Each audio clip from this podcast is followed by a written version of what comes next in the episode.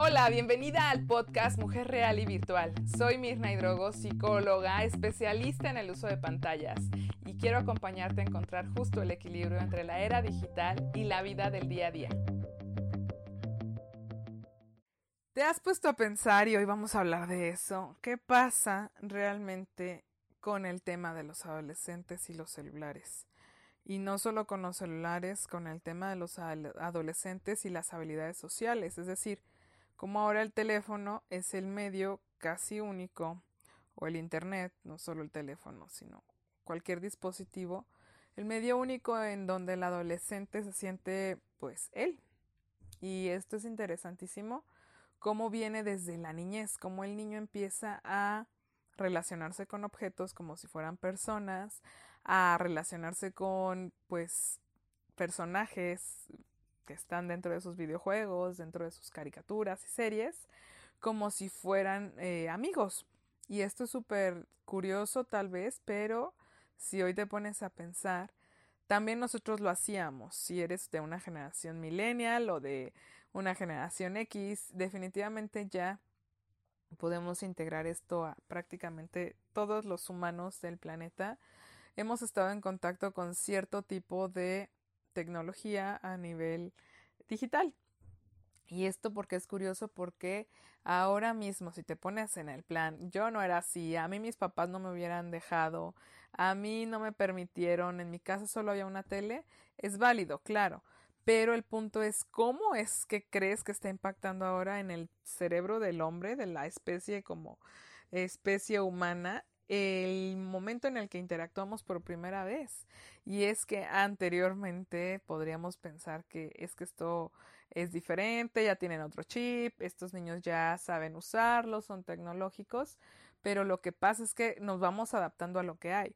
Y aquí lo interesante es adaptarnos, pero con dos recursos, con información de forma consciente, inteligente, y además sin perder algo muy de vista. ¿Y qué es esto?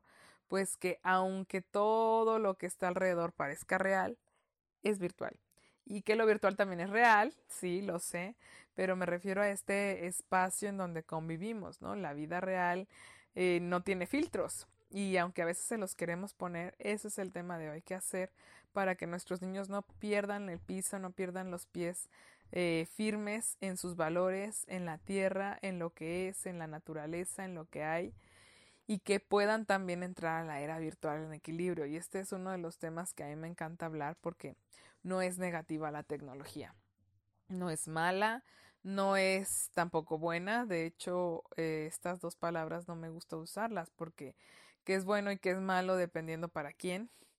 Y esto va muy en función de lo que tú decidas. Entonces, para poner ahí en marcha te voy a dar pues esta pauta para que revises qué tanto tú estás involucrando la tecnología en tu casa o qué tanto al contrario estás deteniendo a tus hijos para que la usen. Y que esto es súper controversial porque escuchamos mil opiniones y dime si no y desde este lugar te lo comparto. Esto es de lo que confunde más a la mente. Cuando escuchamos, no, sí, tienen que prohibirles todo aparato que no vean nada, todo eso tiene mensajes subliminales, es negativo, es adictivo, casi casi es del diablo, esto es lo peor, o sea, como cuando satanizamos todo esto. Eh, se van a quedar miopes, les va a dormir el cerebro, se van a quedar como zombies y es que esto es como, o sea, si genera adicción, sí, eso es un hecho y no lo niego. Al contrario, promuevo la prevención de estas adicciones. Sin embargo, es importante darnos cuenta que si esto es lo que va a pasar en la era digital y ya está pasando con todo este boom, no solo por la pandemia del COVID, sino por el tema que ahora viene súper fuerte, que es el poder aprender y trabajar y, poder uh, ahora mismo ser pues mucho más productivos a través del Internet y conectar con muchísimas más personas y poder tener servicios en línea, infoproductos y todo lo demás.